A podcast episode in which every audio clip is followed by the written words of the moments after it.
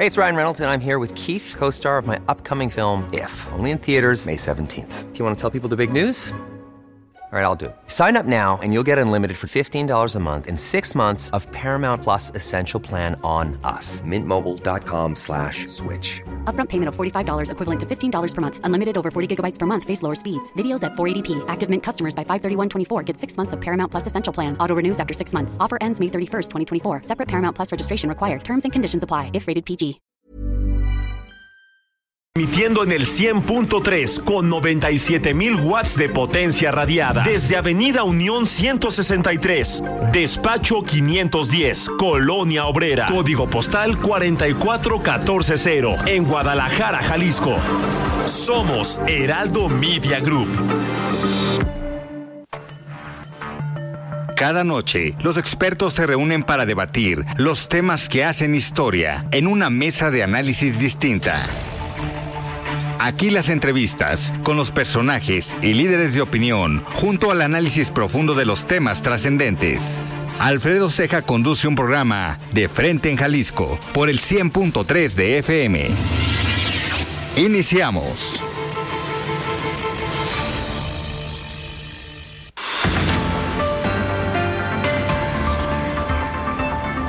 Hola, ¿qué tal? Muy buenas noches. Bienvenidos a una emisión más de De Frente en Jalisco, aquí en Heraldo Radio Jalisco. Hoy jueves 20 de abril Quiero agradecer, como todos los días, en los controles técnicos a Antonio Luna, en la producción y redacción de este espacio a Ricardo Gómez y recordarles nuestro número de WhatsApp para que se comuniquen con nosotros, el 3330 1779 66. El día de hoy vamos a tener esta mesa de análisis de los jueves con Iván Arrazola y vamos a platicar el día de hoy con la regidora de Movimiento Ciudadano en el municipio de Zapopan, Melina Alatorre, y también con Tania Romero, ella es consultora y experta en planeación urbana. Y vamos a platicar sobre todo este plan que se presentó el día de hoy en cuanto a movilidad en algunas zonas de la zona metropolitana de Guadalajara y también sobre algunas iniciativas que se están presentando y proponiendo desde el ayuntamiento de Zapopan. Como cada jueves vamos a escuchar el comentario de Federico Díaz, el expresidente de Expo Guadalajara, y también el comentario de Mario Ramos, el ex consejero del Instituto Electoral y de Participación Ciudadana del Estado de Jalisco. Les recordamos que nos pueden escuchar en nuestra página de internet heraldodemexico.com.mx, ahí buscar el apartado radio y encontrarán la emisora de Heraldo Radio Guadalajara. También nos pueden escuchar a través de iHeartRadio en el 100.3 de FM. Y les recordamos nuestras redes sociales para que se comuniquen con nosotros. En Twitter me encuentran como arroba Alfredo Ceja y en Facebook me encuentran como Alfredo Ceja. Y también ya tenemos el podcast de De Frente en Jalisco, donde pueden escuchar todas las entrevistas en cualquiera de las plataformas. Y ha sido un día con bastante, bastante información y vamos a escuchar el resumen de lo que pasó el día de hoy en la zona metropolitana de Guadalajara, en el estado y también en nuestro país. Vamos al resumen. Los hechos que hicieron noticia de frente en Jalisco.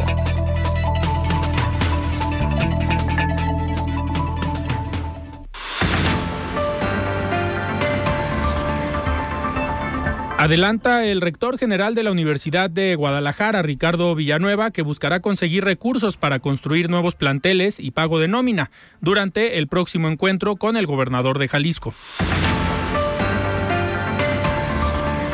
Mientras que Enrique Alfaro reduce la apertura al diálogo con la Universidad de Guadalajara a una plática de café, señala que se debe dar en lo corto. Proyecta el gobierno de Jalisco invertir 28 mil millones de pesos para resolver el congestionamiento vial en López Mateos. Prevén ampliar el transporte público, incluida la línea 1 del tren ligero. Se lava las manos la Comisión Estatal de Derechos Humanos en Jalisco sobre el caso de la detención de un hombre y su mamá por elementos de la Fiscalía General de la República. Afirman que, al ser una dependencia federal, le corresponde a la Comisión Nacional de Derechos Humanos. Reportan comerciantes de Javier Mina pérdida en sus ventas entre 50 y 90% desde el inicio de las obras de renovación de banquetas que emprendió el gobierno de Guadalajara. Hasta un 25% de los vehículos que acuden a verificar no pasan la prueba, confirma el director de la Agencia Integral de Regulación de Emisiones, Javier Sierra. El precio del maíz requiere un precio de garantía por parte del gobierno de la República para estabilizarse, según considera el diputado y empresario maicero Eduardo Ron.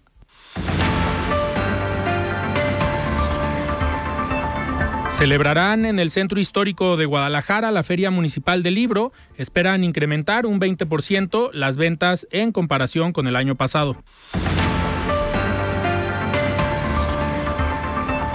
Y en información nacional determina la Suprema Corte de Justicia de la Nación que será a partir del primero de enero de 2024 cuando surte efectos la sentencia que anula el traspaso de la Guardia Nacional a la Secretaría de la Defensa Nacional. Responde la activista Ceci Flores, líder del colectivo Madres Buscadoras de Sonora, al presidente López Obrador tras desaparecer en el desierto. Luego que el mandatario cuestionó que la activista decidiera irse, la madre buscadora sostuvo que si el gobierno hiciera su trabajo en la búsqueda de personas desaparecidas, ella no tendría por qué poner en riesgo su vida. Ante la desaparición de jóvenes en Mexicali, Baja California, este jueves entra en vigor una reforma legislativa que modifica los horarios de cierre para bares y antros. Además, especifica que los establecimientos con venta de alcohol deberán contar con cámaras de vigilancia y botones de pánico. El análisis de frente en Jalisco.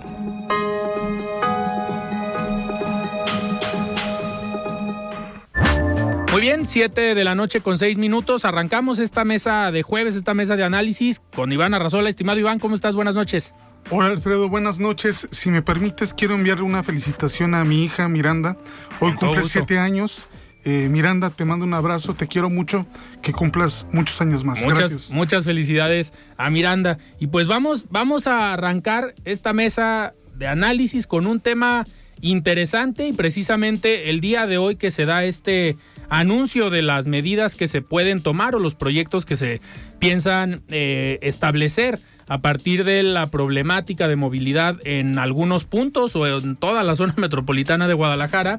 Me da muchísimo gusto recibir aquí en cabina a Melina La Torre, regidora de Movimiento Ciudadano en Zapopan. Melina, ¿cómo estás? Buenas noches. Hola, muchas gracias Alfredo por la invitación. Saludos a, aquí a las personas que hoy nos acompañan y a tu auditorio que nos está escuchando. Perfecto. Y también recibimos a Tania Romero, ella es experta y analista y consultora en temas de planeación urbana. Estimada Tania, ¿cómo estás? Buenas noches. Hola, buenas noches. Muchas gracias. Qué gusto estar por acá de vuelta. Saludos a quienes con quienes comparto mesa y felicidades a tu hija. Gracias. Muy bien. A ver, pues arrancamos. Eh, Iván, me gustaría primero tu punto de vista sobre esto que se presenta hoy y la problemática que vivimos todos en la zona metropolitana de Guadalajara con el tráfico. Se ha generado mucha polémica desde hace algunos meses con el tráfico en la avenida López Mateos. Se rumoró que se hablaba de un segundo piso. Eh, se llevó a cabo una consulta para ver qué opinaba la población o el sector que vive eh, para aquel lado de la ciudad. Pero, a ver, es, es posible, Iván, arreglar una problemática. Ahorita nos van a decir los expertos, pero ¿crees viable que a estas alturas se pueda arreglar algo? Lo que pasa es que es un tema complejo que pues precisamente hoy nuestras invitadas expertas en el tema pues van a tratar de desentrañar qué es lo que sucede con, con, el tráfico en la ciudad, que cada vez es más pesado, la cantidad de horas que las personas tienen que pasar en el transporte público, en sus carros, es algo eh, muy, muy complicado. Uh -huh. eh, tenemos una nueva ley de movilidad, pero aún así estos choques lamineros, este, eh, estos camiones de carga que también llegan a ser algo muy pesado y también la misma dinámica de la, de la ciudad que la gente se va a vivir a la periferia, abandonan el, el centro de las ciudades uh -huh. y eso también genera un, un colapso en materia de, de, de tránsito, en materia claro. de, de, servicios. Entonces, realmente es un tema muy complejo y pues lo que tendríamos que ver es si las soluciones que se propongan, pues sabemos que a corto plazo no van a, no vamos a ver resultados inmediatos, ¿no? Uh -huh. Entonces, realmente, ¿cuál es la viabilidad? cuál es el futuro de, de una área metropolitana como Claro. lo es Guadalajara, tan grande y tan compleja, ¿no? Totalmente. Me, me gustaría empezar contigo, eh, Tania.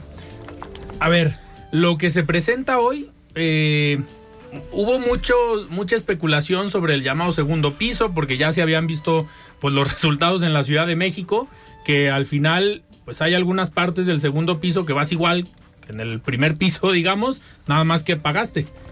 A ver, ¿era viable un segundo piso en la avenida López Mateos? Digo, conoces tú muy bien el corredor López Mateos, toda la zona de Tlajomulco, pero ¿era viable este, digamos, este tipo de proyectos o coincides más con lo que se presentó el día de hoy?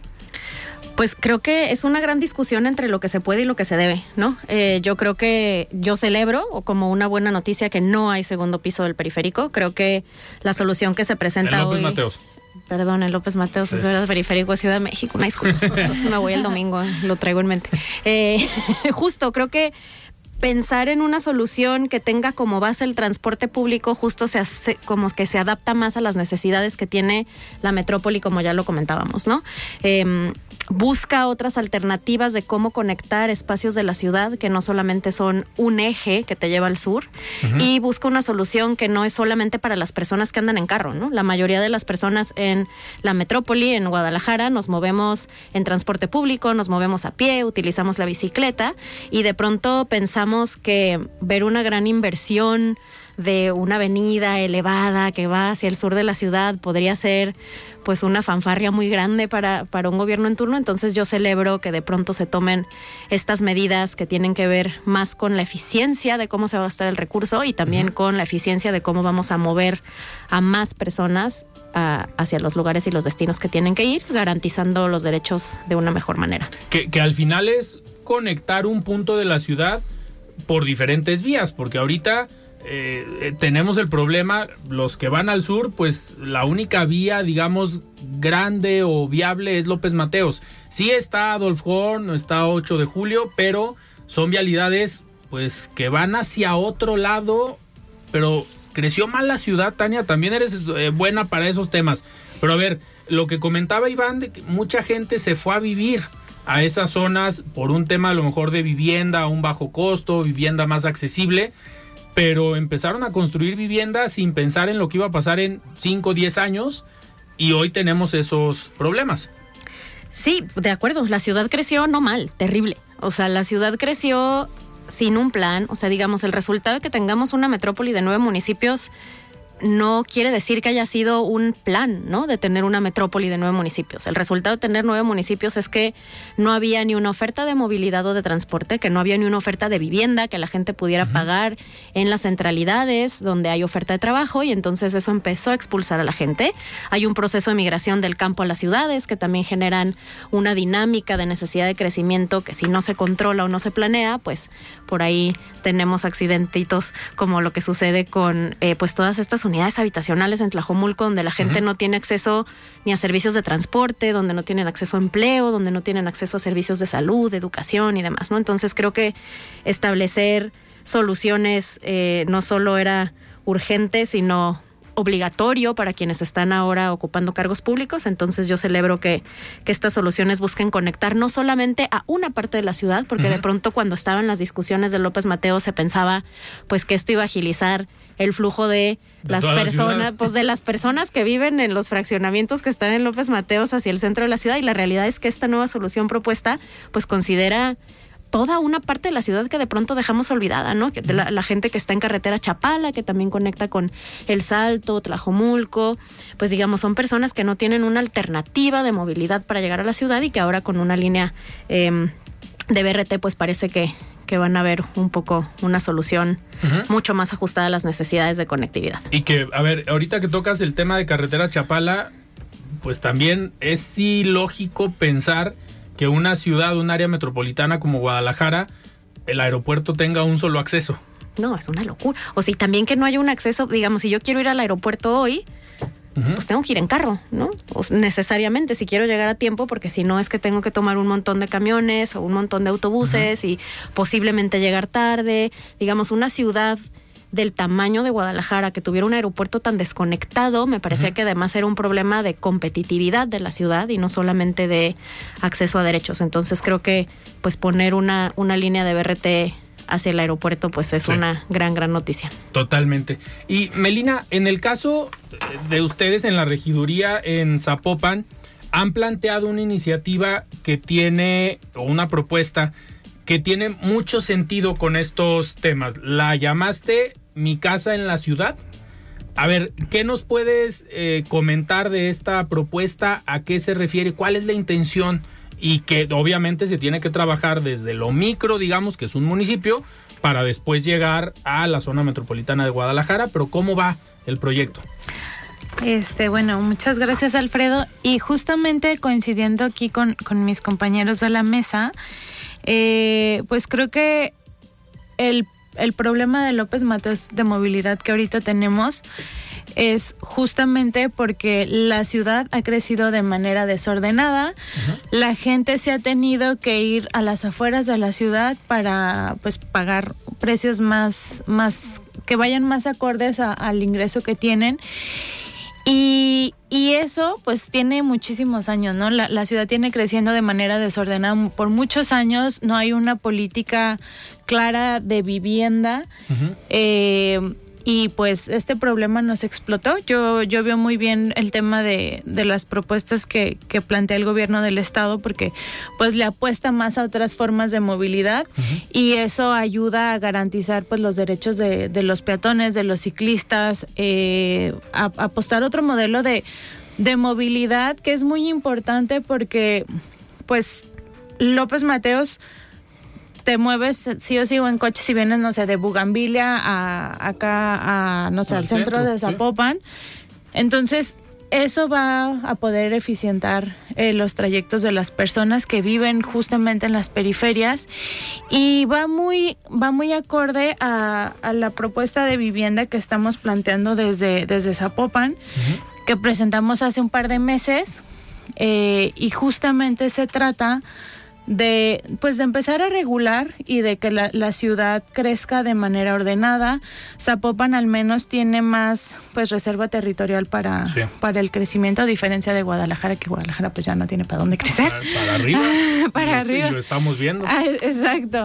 Entonces, eh, pues es justamente lo que queremos evitar en, en Zapopan. En Zapopan tenemos problemas muy complejos. Por ejemplo, la gente de las periferias que vive en Miramar o en Valle de los Molinos, tenemos ahí, ahí un problema. Eh, y que es gente que se está que se está generando un tejido social muy complejo porque Sí. no tienen acceso pues a la educación, no hay hospitales cercas, eh, son asentamientos irregulares, al municipio le cuesta mucho dinero llevar servicios públicos y, y a veces se dificulta más por el tema de que sean de los ejidos, que, que pues Claro. no estén regularizados los predios. Y entonces eso nos mete en muchísimos problemas, tanto de seguridad, de falta de oportunidades para la gente que vive ahí. Y lo que nosotros estamos planteando, y que es un tema que, que es, además de ser un debate generacional que creo que, que todos deberíamos de estar hablando y ocupándonos de ello, es que pues nos atraviesa más a los jóvenes, a las que somos mamás solteras, eh, a las personas que viven con una discapacidad, porque además se le ha apostado un modelo de vivienda que es eh, muy poco, que no es adecuado para una vida digna. Tú ves, por ejemplo, personas en Miramar que viven eh, ocho personas en hacinamiento. Sí. Entonces, imagínense el nivel de vida que y el, y, y el tipo de convivencia que se está dando en estos espacios y que generan otras problemáticas, Claro. ¿no? Por ejemplo, el tema de violencia contra las mujeres. eh, se, se agudiza con, con este tipo de situaciones. Entonces necesitamos, además de, de plantear el crecimiento ordenado de la ciudad, plantear cuál es el tipo de vivienda que sería adecuada para pues para ¿Para cada una de las zonas o cómo se está planteando este proyecto? Ahorita lo que el, el- primer, el- en, en un primer momento es, es una propuesta muy amplia. El, sí es muy ambiciosa, hemos estado trabajando con ella desde hace varios meses ya con, con, con el apoyo de IMEPLAN. Ok. Eh, porque digo, yo, yo soy abogada, no soy técnica acá eh, en, en urbanismo, pero justamente nos estamos apoyando en personas que sí saben eh, de, que, De que nos apoyen, ajá, que nos apoyen en los aspectos técnicos y también en, hemos estado socializándolo con personas de las colonias, justamente. Este, y la primera etapa consistiría en plantear un pilotaje para Zapopan, en donde, por ejemplo, donde estamos planteando hacer un banco de suelo. Ok. un banco de suelo que el municipio pueda poner para, para que los desarrolladores construyan y que el 30% más o menos de, de esa construcción pueda ser destinada a vivienda a vivienda asequible pues para que la gente pueda pueda acceder no porque somos la, la tercera ciudad el área metropolitana de Guadalajara más poblada a nivel nacional y, y pues la gente no tiene dinero ahorita para pues para vivir en el centro de la ciudad, se están Claro. yendo a las periferias, ¿no? Entonces ese es un primer pla- planteamiento, además de, de fijar pues todos, todos los, los esquemas para asegurar que esa vivienda cumpla con los requisitos de vivienda adecuada que pues tengan ac- accesibilidad universal, este que sea un espacio digno, que tengan pues espacios de, de recreación, servicios públicos, eh, hospitales, escuelas, que el trabajo te quede cerca, porque eso merma mucho nuestra nuestra calidad de Sí, vida. claro. El, tiempo de traslado de El tiempo en el casa tráfico. a lugar de trabajo. Sí. A ver, las personas, volviendo al tema del sur, las personas que viven en el sur y trabajan Horrible. en Zapopan o en el centro de Guadalajara, pues se avientan hora y media, dos horas a veces de Tres. tráfico y muchos encuentran en una solución de tengo que salir de mi casa a seis y media de la mañana para poder llegar a las siete y media, ocho, porque si salgo a las siete y media llego a las 10 de la mañana. Entonces, a ver, eso en una zona o en un área metropolitana como la de Guadalajara, pues para nada es una alternativa. El pensar, tengo que salir más temprano de mi casa para llegar a tiempo. Tania, nos queda un minuto y medio antes de mandar a un comentario, pero tú como experta, ¿cómo ves esta iniciativa? Me, llamó la atención el tema eh, o el concepto de banco de territorio. Sí, banco de- A ver, Tania, ¿qué es un banco de territorio para el radio escucha? Que no sabemos, ni yo sé qué es un banco de territorio. Tal cual es una reserva, ¿no? Como reserva. tú pones dinero en el banco, Ajá. eh, los municipios tienen la posibilidad de poner suelo en el banco, ¿no? en su propio banco. Entonces constituyen una figura en la que ponen dentro del patrimonio del municipio, ponen, digamos, a nombre del municipio, eh, suelo, y ese suelo pueden utilizarlo para fines públicos o de interés público, como en este caso podría ser la vivienda social, ¿no? ¿Cómo, cómo hacemos para que los municipios tomen la batuta de lo que les toca hacer y que puedan facilitar herramientas para que las personas puedan acceder a vivienda bien ubicada a mejor precio.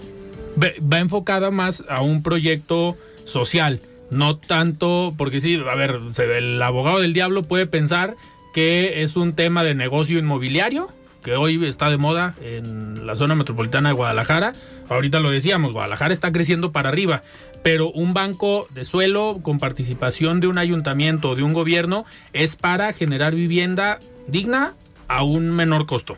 Correcto. Ok, perfecto. Va, estamos platicando con Tania Romero, con Melina Alatorre y con Iván Arrazola. Antes de irnos a un corte, vamos a escuchar el comentario de Mario Ramos, es ex consejero del Instituto Electoral y de Participación Ciudadana del Estado de Jalisco. Estimado Mario, ¿cómo estás? Buenas noches. Hola Alfredo, muy buenas noches. Un saludo a ti y a todo el auditorio del Heraldo Radio. Pues bien, la Suprema Corte de Justicia de la Nación declaró la inconstitucionalidad de la transferencia de la Guardia Nacional a la Secretaría de la Defensa Nacional, por lo que se anulará la ley que otorga al ejército el control operativo. El Pleno de la Corte consideró que la modificación legal viola el artículo 21 de la Constitución, Dicho apartado constitucional dice que las instituciones de seguridad pública, incluyendo la Guardia Nacional, serán de carácter civil, disciplinado y profesional. De inmediato, el presidente de México descalificó dicha determinación y etiquetó como facciosos a los ocho ministros que respaldaron el proyecto. El presidente considera que el criterio no fue jurídico, sino político y los acusa de continuar con viejas prácticas de régimen autoritario y corrupto. La idea del primer mandatario es mantener la militarización gradual de las instituciones. Como bien lo dicta la Constitución, la Guardia Nacional es una autoridad de carácter civil y trasladar su operatividad al mando del ejército representaría acotar sus funciones y hasta cierto punto duplicar facultades y acciones de la defensa nacional. Pues la modificación pretendida por el presidente se centra más en lo administrativo y el control pero no define bien lo operativo, es decir, las áreas de alcance de la Guardia. Tal vez las intenciones del presidente son buenas, sin embargo, en esta ocasión el tema es muy sensible porque se trata de la seguridad pública de México y de la militarización de las instituciones. Y sobre todo se trata de la relación entre los poderes. Hay que recordar que el Ejecutivo debe respetar al judicial, no está uno por encima del otro y tampoco el Poder Judicial está por encima del Ejecutivo. Debe haber un equilibrio, debe haber una relación de respeto entre los poderes. Esperemos pues que todo se siga resolviendo conforme a derecho y que se respeten las instituciones y sobre todo la Constitución. Muchas gracias, Alfredo, mi comentario. Buenas noches. Siga con Alfredo Ceja y su análisis de frente en Jalisco por el Heraldo Radio 100.3. Es tiempo de la revolución democrática mexicana, de proponer y actuar. Ya no más pretextos. Es tiempo de defender nuestro voto, de darle el poder a las y los ciudadanos. Es tiempo de tener una alianza amplia contigo. En el PRD proponemos que personas como tú, personas honestas, comprometidas y capaces, sean las y los candidatos que ganen en el 24. Otro México es posible. PRD. Suscríbete al Heraldo de México. Recibe el diario que piensa joven hasta la puerta de tu hogar, oficina o negocio, con la información más veraz, actual y completa del panorama nacional e internacional. Suplementos, promociones exclusivas y mucho más. Llámanos al 5550-469494 o escríbenos a suscripciones arroba elheraldodemexico.com. Claro, en la fiesta te metes lo que sea para pasarla bien, pero en realidad, ¿sabes qué te estás metiendo? Muchas drogas químicas son elaboradas con ácido muriático, sosa cáustica y reticida. Ahora el narco añade fentanilo para engancharte desde la primera vez. El fentanilo mata. Es 50 veces más potente que la heroína. 200 personas mueren al día por su consumo. No te arriesgues. No estás solo. Si necesitas ayuda, llama a la línea de la vida 800-911-2000. Secretaría de Gobernación. Gobierno de México. Desde Guadalajara, la mejor señal informativa y de contenido del país. XHAV FM, Heraldo Radio Jalisco, en el 100.3 FM, con la H que sí suena y ahora también se escucha. Mesa de análisis de frente en Jalisco con Alfredo Ceja. Continuamos. Estamos de regreso aquí en De Frente en Jalisco. Son las 7 de la noche con 27 minutos. Eh, Tania, a ver, nos fuimos rápido a, corte. Pero a ver, este tipo de propuestas que se están haciendo hoy desde el Ayuntamiento de Zapopan, ya comentaba eh, Melina que se está trabajando con el apoyo de los técnicos de, del IMEPLAN. Eh, pero a ver, en la calidad en la que está hoy la zona metropolitana de Guadalajara, en cuanto a vivienda, digo, es un caso específico para Zapopan que tiene territorio. ¿Es viable hoy empezar a generar este tipo de proyectos, no solamente pensando en la vivienda, es pensando también en el desarrollo urbano y pensando en las vialidades, los servicios que van a tener ese tipo de viviendas? Sí, creo que, a ver, creo que esta propuesta no tiene la idea de ser algo que suceda solo en Zapopan. O sea, creo que la idea de pasarlo al IMEPLAN, y creo que Melina me, me, corregirá, pero la idea de pasarlo al IMEPLAN es justo que se piense en una estrategia de escala de ciudad o de escala metropolitana. Y mm, hablar de vivienda social y de que se tomen medidas desde los municipios no solo es viable, es obligatorio. o sea, porque pensemos que la vivienda, de pronto hay como una gran confusión entre si la vivienda es un bien de mercado o es un bien que garantiza un derecho.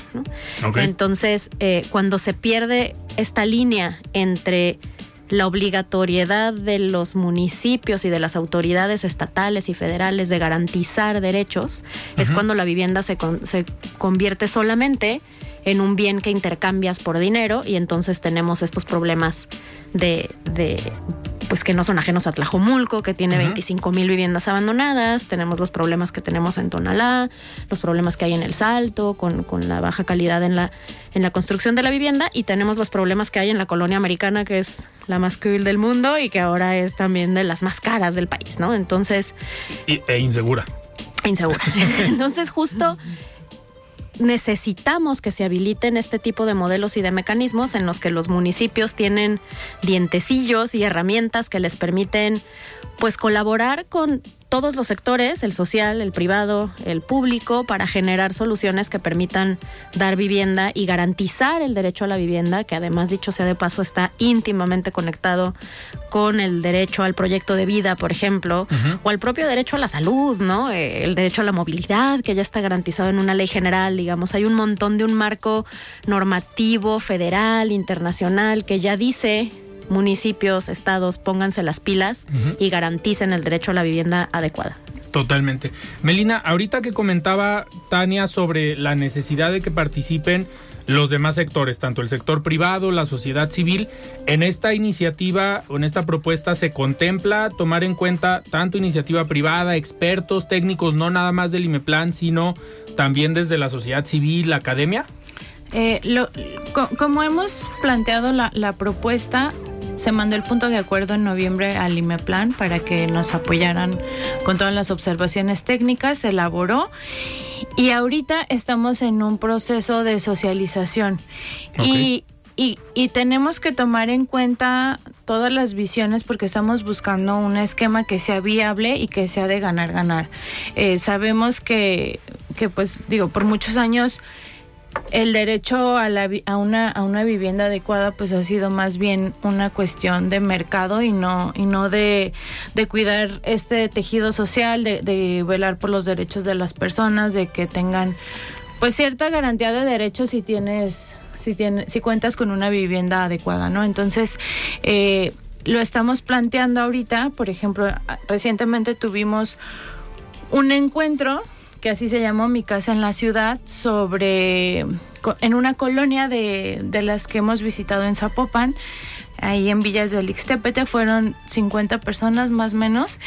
Y, fue una fue una dinámica muy interesante porque luego piensas que que, es es un tema muy que tiene que ser abordado de una manera muy técnica Hiring for your small business? If you're not looking for professionals on LinkedIn, you're looking in the wrong place. That's like looking for your car keys in a fish tank.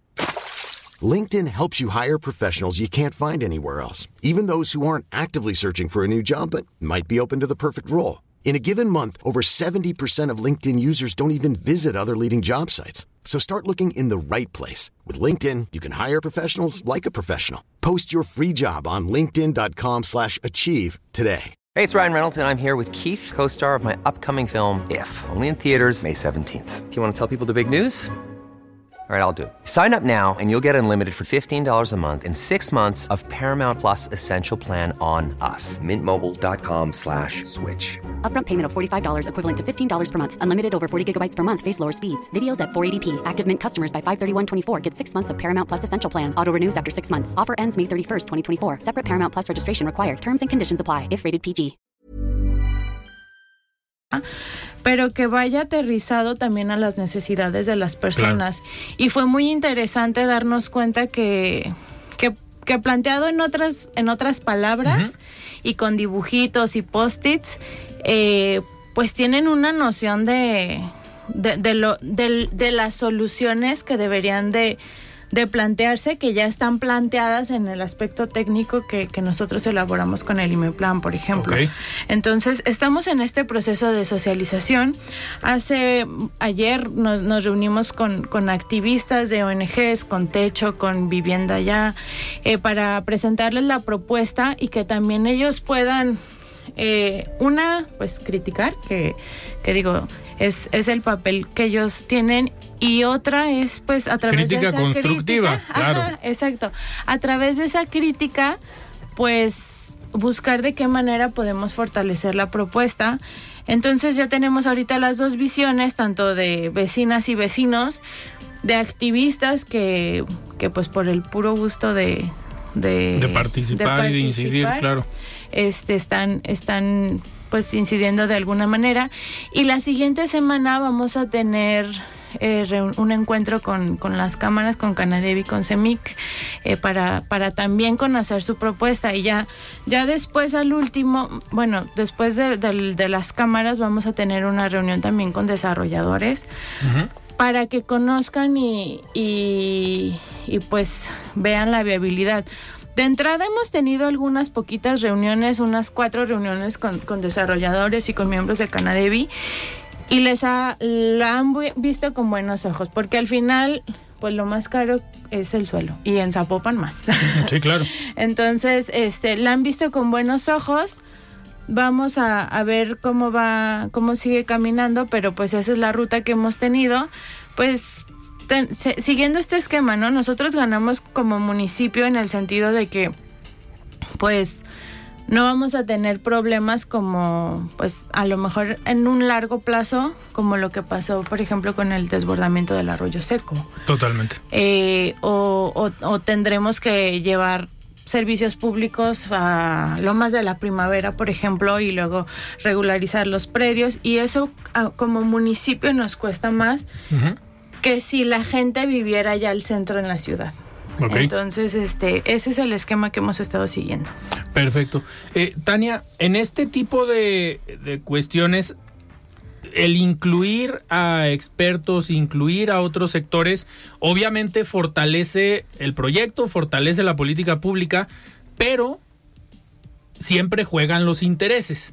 Y a ti desde la parte de la consultoría, del tema técnico, pues que se politicen esos estos temas o se partidicen o se sectoricen, muchas veces hace que proyectos viables pues se entrampen y se atoren y al final no puedan caminar. ¿Te ha tocado a ti, digamos, participar en este tipo de proyectos donde por intereses de diferentes sectores, pues al final era una buena iniciativa y se olvidó nada más porque una cámara o porque el desarrollador y por los intereses económicos que pueden existir dicen, a ver, yo no voy a participar en eso porque voy a perder capital. Eh, ¿Sí te tocó participar o estar en este tipo de escenarios? Porque al final los técnicos dicen, esto es lo más adecuado y esto es lo que correspondería a la política pública y es lo más viable. me ha tocado estar en los dos escenarios, ¿no? En escenarios que sale eh, muy bien y en escenarios que salen muy mal. Y en mi experiencia creo que justo tiene que ver con que la política pública no tiene una sola, solu- una sola solución. ¿no? Pero en la política pública, mientras más voces escuches, más eh, probabilidad tienes de conciliar intereses, porque la realidad es que pues no podemos pensar en una política exitosa en la que gane una sola persona, ¿no? O un solo sector. Cuando eso pasa es cuando las soluciones se entrampan. Entonces, pensar en modelos en los que se escuchen a todos los sectores que participan en la construcción de una solución que beneficie a todos y a todas, creo que es la ruta correcta para tener una solución que garantice derechos, que sea un buen negocio, que ayude a que los municipios hagan su chamba, que, que digamos que atiendan su mandato constitucional y que pues finalmente logremos el beneficio colectivo, que eso es como el interés de la política pública y, de los bienes públicos, ¿no? Que al final del día son para todos y para todas. Claro. Oigan, ya para, para terminar este tema, no sé quién quiera responder, pero ¿cuánto tiempo se lleva un proyecto como este y cuándo estaríamos en posibilidad de pues verlo ya implementando. Ahorita entendemos que están en la socialización, están reuniéndose con los sectores, pero ¿cuáles son las siguientes etapas? ¿El IMEPLAN va a coordinar?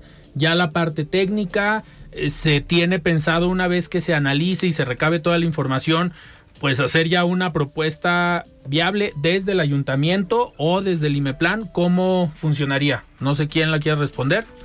Tania. Pues si quieres de mi experiencia en la consultoría, digamos, porque no soy la regidora que presentó la iniciativa, pero como en mi experiencia, la verdad es que en este tipo de políticas públicas que son tan complejas y que tienen tantas dimensiones que, que, que nos atraviesan tan de cerca, ¿no? A las personas, porque como dice Melina, pues cuando vas a las colonias, pues hablar de vivienda es hablar de tu casa, de tu espacio, de donde estás todo el...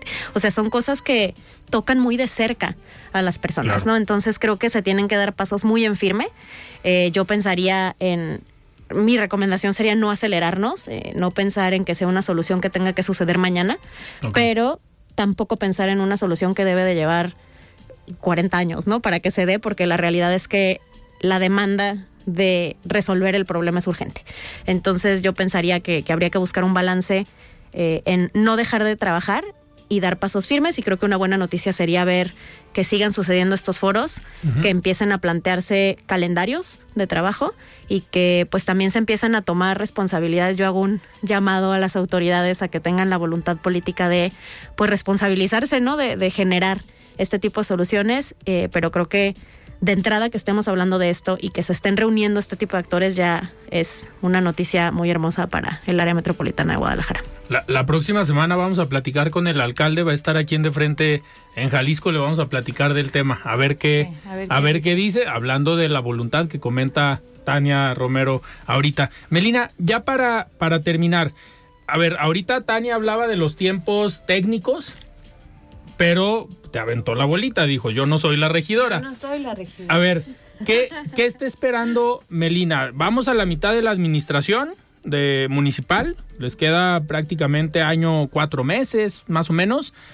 Si están pensando en por lo menos al final de esta administración municipal tener ya un avance, tener a lo mejor esta ruta o estas etapas ya eh, bien planteadas? Sí, eh, la, la, intención y, cuando yo, yo le presenté este proyecto a, la directora de Imeplan que me dijo, ay, wow, está increíble, pero pues es muy ambicioso y sí va a requerir como de un corto, mediano y largo plazo, eh, pero que es importante que estos temas ya se empiecen a discutir porque nos atañe a todos y a todas. Entonces, este, la, la, la, ruta que vamos a seguir nosotros desde el ayuntamiento va a ser, pues, una serie de reformas a reglamentos para, pues, para el tema de las licencias de construcción eh, y buscar que, que, pueda suceder un pilotaje antes de, de que se acabe la administración. Esa sería la intención de de poder caminar con esta y, que otros municipios puedan ver si, si funciona o no funciona.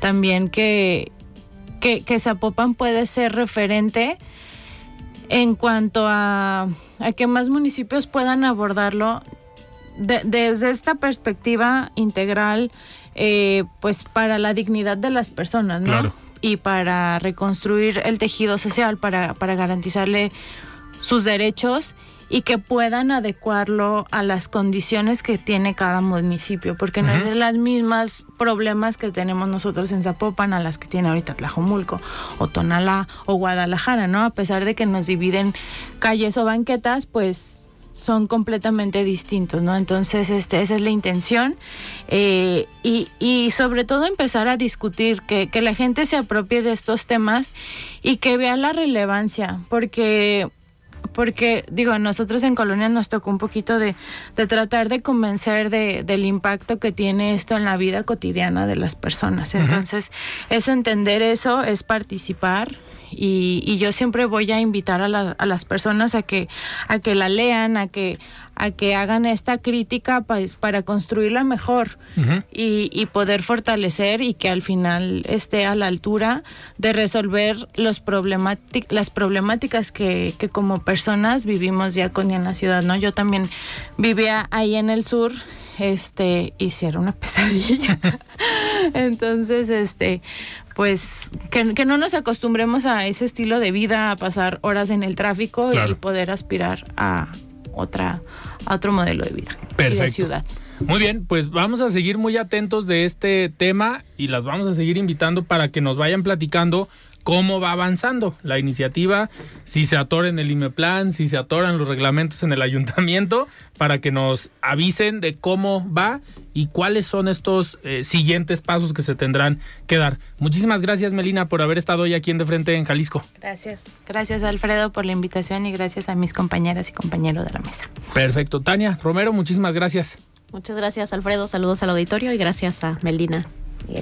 Muy bien, pues nosotros vamos a escuchar el comentario de Federico Díaz, él es presidente de Expo Guadalajara. Estimado Federico, ¿cómo estás? Buenas noches.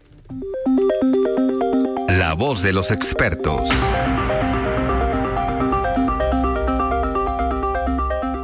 Muy buenas noches, Alfredo, y a todo el auditorio. Es un placer compartir este espacio de opinión con ustedes. La decisión de emprender un negocio es sin duda alguna, una de las más arriesgadas y complejas. Los retos que hay que enfrentar son diversos. Algunos de estos desafíos son sobrellevar la incertidumbre, encontrar colaboradores que se sumen al proyecto, buscar el punto de equilibrio con la vida personal, afrontar el crecimiento, gestionar una adecuada organización financiera, entre muchos otros. Cualquiera que haya pasado por esta etapa sabe que no es fácil y que se necesita apoyo y oportunidades para continuar adelante. Jalisco es tierra de emprendedores. Hemos descubierto en esta actividad la mejor manera de incentivar el crecimiento del empleo y de la economía. Ahora, a través del programa estatal de impulso a pymes, será posible promover y facilitar el desarrollo de nuevos empresarios. El objetivo es estimular la formación y el crecimiento de negocios a través de una bolsa de un millón de pesos para los sectores industriales, de comercio y servicios. Hay un aspecto muy importante a destacar estas compañías pueden o no estar dadas de alta en el sistema de administración tributaria. La participación en el programa puede ser individual o grupal y es posible obtener hasta 50 mil pesos si se trata de una empresa en la informalidad y hasta 100 mil si la empresa pertenece al sector formal. El incentivo obtenido será destinado a maquinaria y equipo productivo de cómputo, marketing, digitalización, paneles solares, páginas web, mobiliario, herramientas o capacitación. Los interesados pueden ingresar al sitio web gobhal.mx Impulso Pyme para encontrar la convocatoria que fue abierta este 17 de abril. Alfredo, amigos, quienes hemos sido emprendedores sabemos lo importante que es aprovechar todas estas oportunidades para lograr despegar nuestro negocio. Yo soy su amigo Federico Díaz, presidente de Expo Guadalajara, y como cada semana los invito a que nos sigan en las redes sociales Expo Guadalajara en Facebook y Twitter y Expo Guadalajara Oficial en Instagram. Muchas gracias.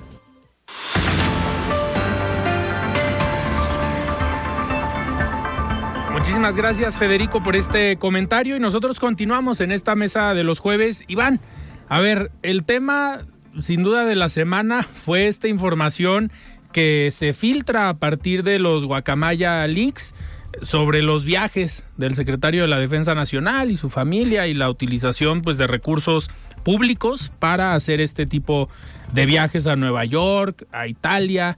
Eh, a ver, la respuesta del presidente Iván, lo hemos platicado en otras ocasiones, es muy bueno para responder ante estas crisis.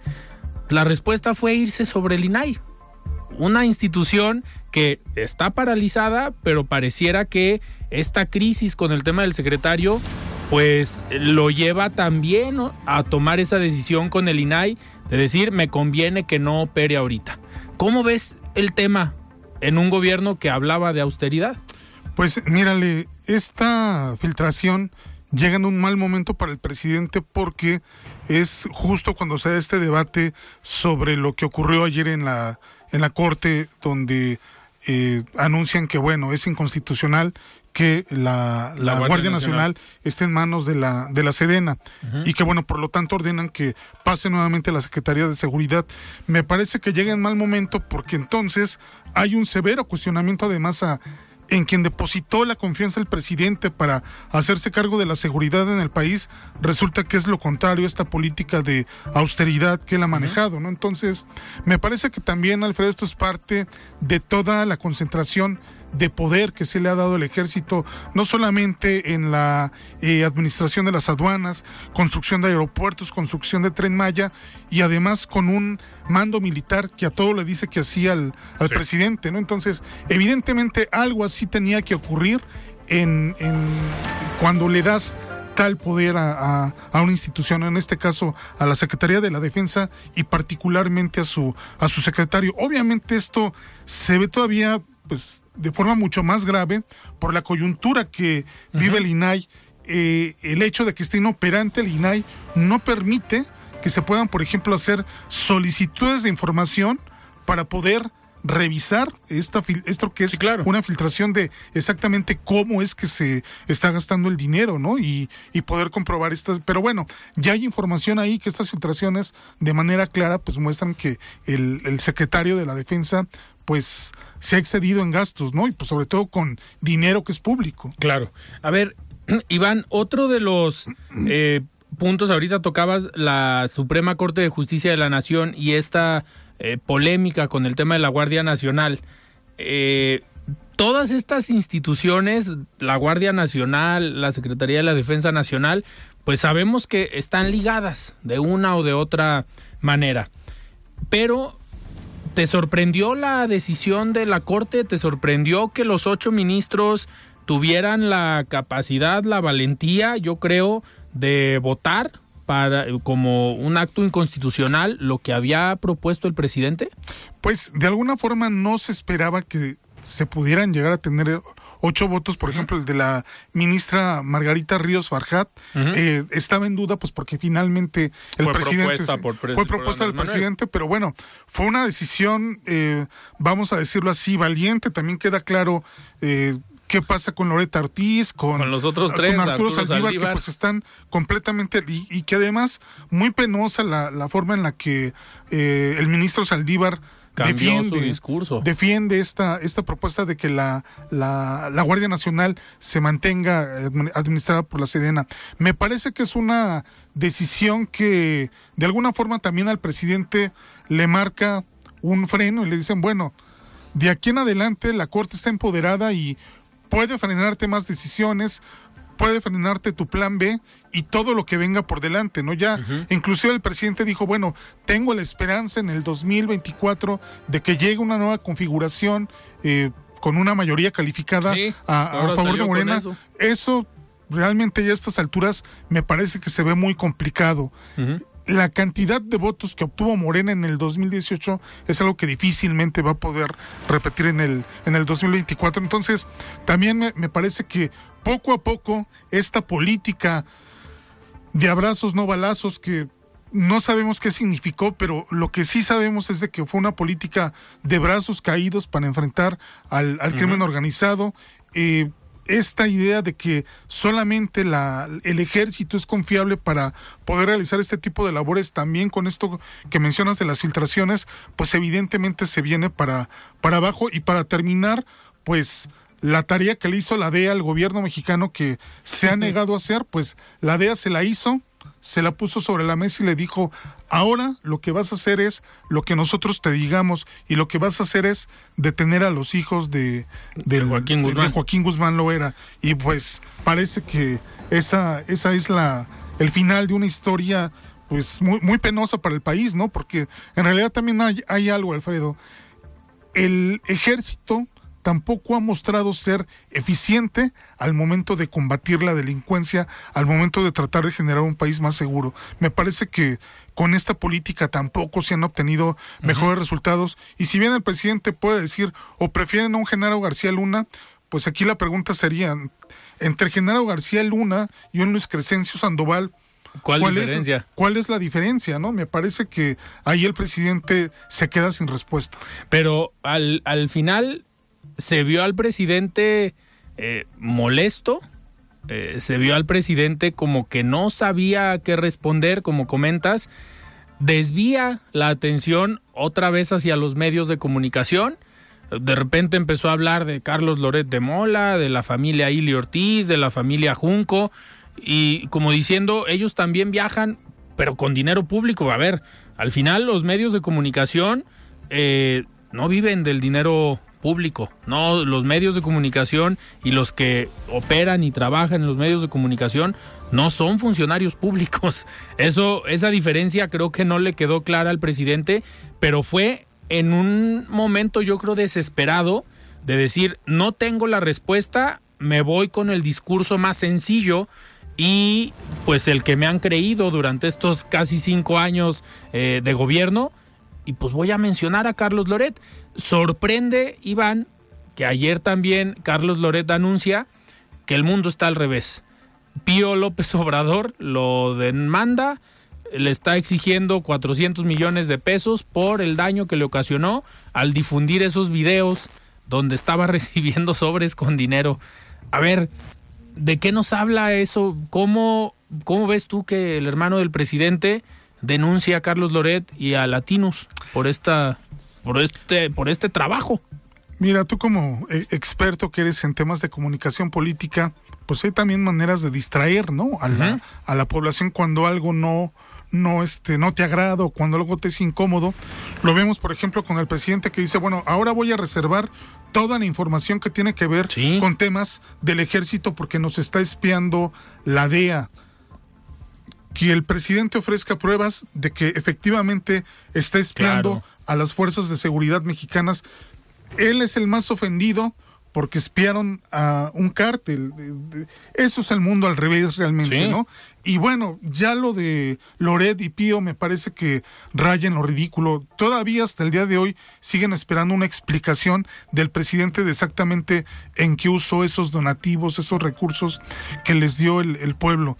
Me parece desafortunadamente que el presidente está aprovechando esta coyuntura del INAI para todavía hacer más opaz de lo que ya es su gobierno y más opaz de lo que ya es la, la, el ejercicio, la función del ejército mexicano que sin duda, a, mí me parece que también aquí hay algo muy grave. Yo no sé con qué cara va a poder salir Adán Augusto López, con qué cara puede salir Claudia Sheinbaum a pedir el voto cuando son los primeros que respaldan las políticas de, de, de López Obrador, ¿no? De que el INAI no sirve para nada, cuando en realidad a López Obrador no le conviene que sirva porque no está dispuesto a rendir cuentas. Totalmente. Y a ver, el secretario de Gobernación fue el que pues, les dio la línea a los senadores de Morena. Se filtraron esas grabaciones también, donde pues platicó lo que había dicho el presidente.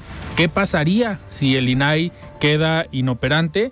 Pero yo creo que lo más preocupante, Iván, y con esto eh, terminamos, es que el presidente hoy pregunte si sirve el INAI o que el presidente diga el INAI no sirve para nada. Creo que esta lucha, este trabajo que se hizo durante décadas para contar con instituciones autónomas, para generar esta cultura de la transparencia y el derecho de acceso a la información, no se vale que hoy vengan a decir que no sirve para, para nada.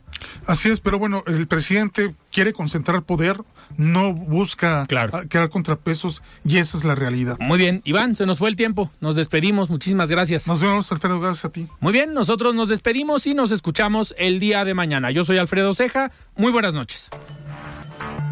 Alfredo Ceja los espera de lunes a viernes para que junto con los expertos y líderes de opinión analicen la noticia y a sus protagonistas. Esto fue De Frente en Jalisco, otra exclusiva de El Heraldo Radio. Heraldo Podcast, un lugar para tus oídos. La recomendación, tu guía para escuchar los mejores podcasts y episodios de la semana. Esta semana, en Que Nadie Nos Olvide, un podcast para darle voz a casos de feminicidio, escucha el caso de Lupita Rojas, una madre de 32 años que tras pedirle a su pareja que se fuera de la casa, él asesinó. Conoce su historia y a la mujer que fue en vida, narrado por la periodista Guadalupe Juárez. Si alguna vez has considerado tomar terapia de pareja, escucha el nuevo episodio de Maldita Comodidad, donde Zona Costa recibe a Paola Olmos, psicóloga y especialista en terapia para hablar sobre el tema y cuándo y por qué tomar esta terapia. ¿Estás cansado y te quieres dar un break de tanta información? Te recomendamos el podcast de stand-up de Spotify para despejarte y reír a carcajadas, que como su nombre lo dice, es un registro sonoro de la comedia mexicana y sus comediantes. Si estás buscando qué ver en Netflix, el podcast Guía del Hater recibió a Marta Gareda para hablar sobre su más reciente película, Fuga de Reinas. No te pierdas a la actriz mexicana platicar sobre su experiencia en Hollywood al hacer este filme. Recomendaciones las encuentras en cualquier plataforma de streaming como Spotify y Amazon Music. Y te dejamos los links de cada podcast y episodios en nuestras redes sociales, Facebook e Instagram como Heraldo Podcast y Twitter como El Heraldo de México. Yo soy Majo Serrano y me encuentras en redes sociales como arroba serrano majo. Hasta la próxima. Sorpréndete con Jack, una gran gama de vehículos a precios nunca antes vistos. Disfruta de la Feria de Crédito Jack del 21 al 23 de abril y estrena hoy. Ve al concesionario más cercano o entra a www.jac.mx y conoce más. Jack, Start Now. Vigencia del 21 al 23 de abril de 2023. Consulta términos y condiciones en www.jack.mx. La COFESE trabaja para que exista competencia, porque cuando las empresas compiten, tienes más opciones para elegir lo que te convenga. Yo vendo ropa por internet y elijo la plataforma que me cobra menos comisión. Nosotras vendemos en línea, con esta plataforma que es muy fácil de usar. Hemos ganado muchos clientes. Para mi empresa, prefiero la aplicación que entrega más rápido mis productos. Con competencia, tú eliges. Un México mejor es competencia de todos. Comisión Federal de Competencia Económica. Visita cofese.mx. Para reducir enfermedades del corazón, accidentes cerebrovasculares, diabetes y otras derivadas por el consumo de alimentos con grasas trans, en la Cámara de Diputados reformamos la ley para reducir y regular el uso de aceites parcialmente hidrogenados en la producción de alimentos y bebidas no alcohólicas. Así, salvaguardamos el derecho de las y los mexicanos a una mejor salud, porque México eres tú. Legislamos para todas y todos. Cámara de Diputados, Legislatura de la Paridad, la Inclusión y la Diversidad. ¿Qué buscabas, Linda? ¿Te puedo refrescar? ¡No! Tiene mucha azúcar que causa obesidad y diabetes. Los alimentos saludables te damos vitaminas y minerales para fortalecer tu cuerpo. Estamos al 2 por 1 Yo y galletas sabor chocolate. Uy, está lleno de calorías. Que se convierten en grasa, que provoca obesidad y hasta cáncer. Yo me quedo con ustedes. Con tanto sello, hace daño. Checa el etiquetado y elige alimentos saludables. Secretaría de Gobernación. Gobierno de México. Escucha la H. Heraldo Radio 100.3 FM. El Heraldo Deportes Jalisco. Con la actualidad en el mundo de los deportes, entrevistas, polémica y más, con Jaime Gallardo y Ernesto López Mota, del lunes a viernes a las 9 de la noche. El Heraldo Deportes Jalisco.